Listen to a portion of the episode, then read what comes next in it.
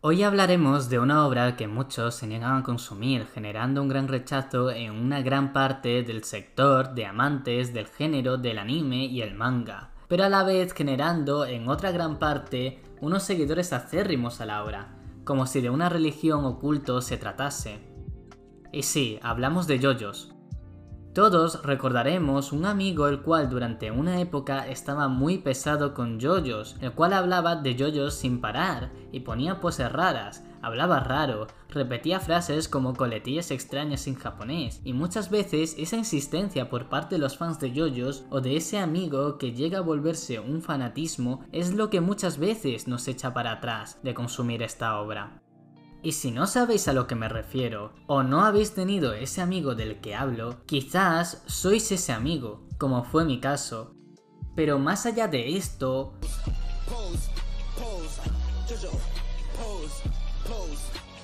O de esto... O de esto también...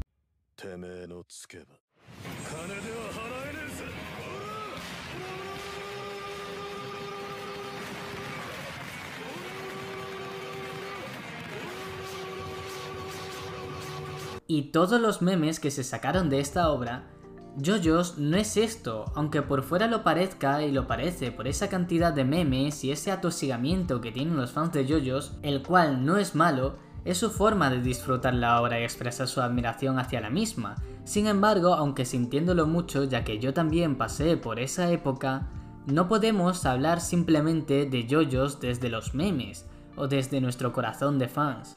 Y es aquí donde indagaremos en las profundidades de Yoyos y realzaremos la obra por lo que es, una mezcla increíble de cultura y arte.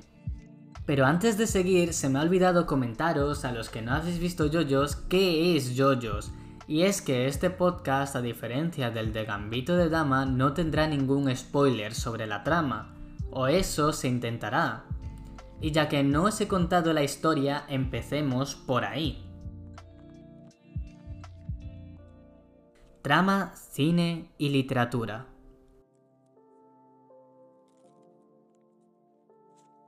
La historia de Yoyos es una metanarrativa en la que nos situamos en 1880, en la época victoriana, donde la familia Joestar empezaría su maldición, y el cual les traerá generaciones y generaciones de problemas sobrenaturales, siendo cada generación destacada una temporada con cada descendiente con su personalidad e historia propia, Aquí se nos muestra cómo cada historia que nos van contando tiene su propio género, narrativa y personalidad propia, siendo todas estas distintas las unas de las otras. Esta innovadora forma de contar las historias que se nos presentan, renovando la trama y a cada cual más interesante que la anterior y casi siempre en contextos históricos distintos, hacen que empiece a funcionar la magia de JoJo's.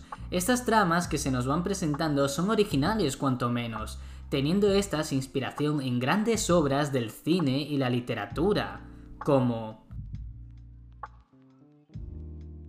la parte 1 y 2, siendo la primera parte basada en Drácula de Abraham Stoker, pero con un toque de drama y sobrenaturalidad extra, y presentando una narrativa de heroísmo medieval.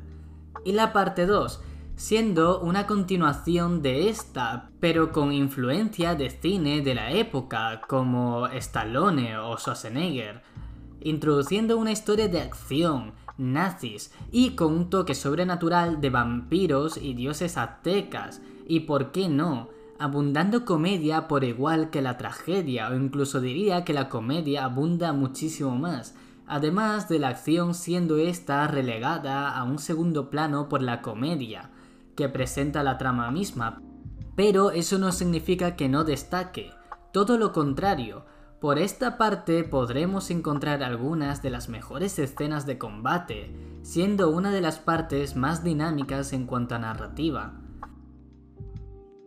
La parte 3.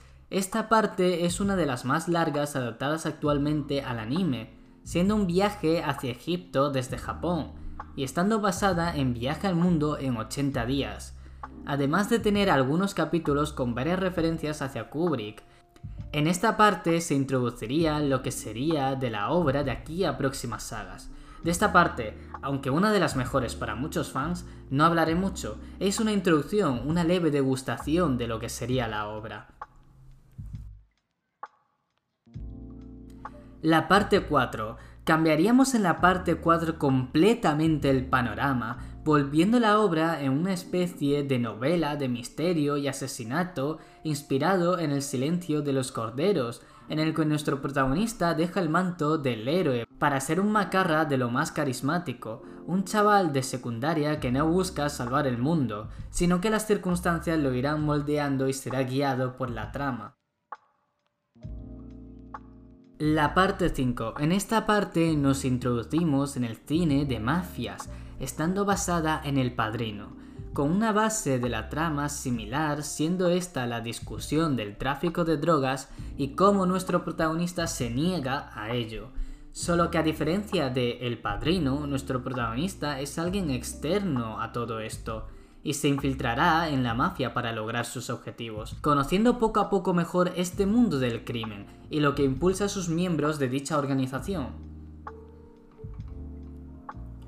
Y ya llegados a este punto podríamos seguir hablando sobre las obras que continúan en el manga, pero en esencia ya está todo dicho con estos 5 ejemplos de lo que nos podemos encontrar en el anime, además de miles de referencias hacia el cine western, culturas alrededor del mundo e incluso la cultura pop, podemos definir que JoJo's Bizarre Adventure es una mezcla de culturas. Pero hay algo más en la narrativa del autor que lo diferencia de otras obras del género del anime, y son los enemigos. Los enemigos de Jojo suelen ser carismáticos, al igual que los personajes que acompañan al prota, mostrando todos estos vida propia dentro de la obra, y con eso nos transportamos a las peleas o escenas de acción, siendo estas mucho más allá de simplemente una lucha épica o con poderes, ya que la belleza de estas es que siempre son distintas y la cualidad que destaca sobre todas son el ingenio de los personajes, trucos o engaños, siendo esto presente a partir de la parte 2. También recalcar que muchas veces pareciese que se ha tomado algo este señor porque esa imaginación no es normal.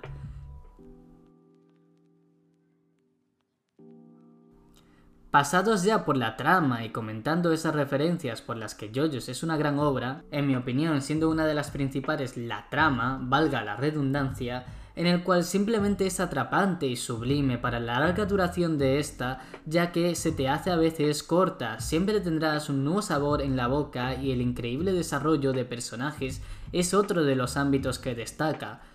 Pero pasemos a lo que es más notorio, o incluso sea lo que más eche para atrás a alguien de no ver yoyos. Arte.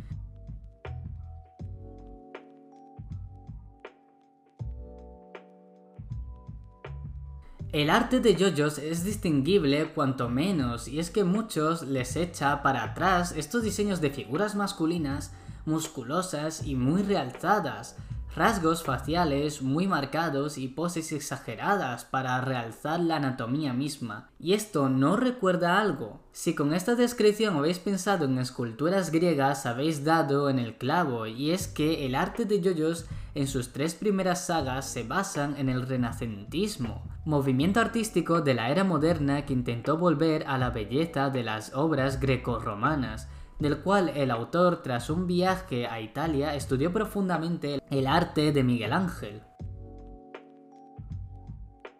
Referenciando también a cómics de la época como Superman, ya que no nos olvidemos de lo longeva que es esta obra, teniendo sus personajes algunas similitudes con superhéroes clásicos. Sin embargo, muy al contrario de lo que pueden opinar otros, para mí no es un estilo de arte agresivo y rudo, sino más bien frágil, que realza la belleza de la anatomía o los cuerpos ilustrados mediante poses. Esto se hace presente poco a poco tras la tercera saga, ya que los diseños se vuelven más andróginos y suaves, más basados en los típicos diseños de anime, pero sin perder esa esencia de la belleza anatómica de la que se olvidan muchas veces en los animes. Y mi parte favorita de este estilo único es la gran paleta de colores y elementos de la cultura popular de las épocas en las que se basa cada arco, siendo normal ver el cielo rosa o ver diseños de ropa extravagantes de la época misma. Muchos de estos diseños de ropa como de peinado están basados en la moda, ya que el autor es un gran seguidor de la moda, razón por la cual visten nuestros protagonistas ropas tan extrañas. Y terminamos así con el apartado artístico de JoJo's, que de hecho podría echar para atrás a muchas personas, y la verdad con la mezcla de tales elementos de los cuales no estamos acostumbrados es normal, pero a mí en lo personal me encanta. Música. Aquí ya entramos en la parte más complicada y es que las referencias musicales de esta obra son miles, ya que el mismo autor nombra a sus personajes o sus poderes con nombres de bandas, grupos o con diseños de cantantes normalmente del siglo pasado. Siendo por esta razón misma la obra en sí una enciclopedia de clásicos del rock, pop y más géneros, pero predominando los anteriores, muchas veces también usando estos nombres de bandas, cantantes o canciones como juegos de palabras con el capítulo o con el personaje en sí. Pero más allá de la referencia misma de la música, Jojo tiene su propia banda sonora, que por copy intentaré poneros un pequeño trozo para que podáis presenciar un poco.